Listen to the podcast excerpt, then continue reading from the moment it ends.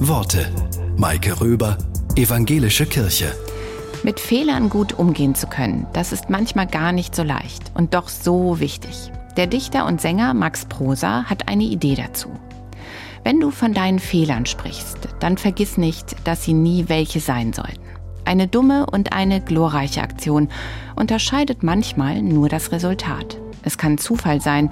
Nimm Kolumbus. Wie viele waren noch unterwegs?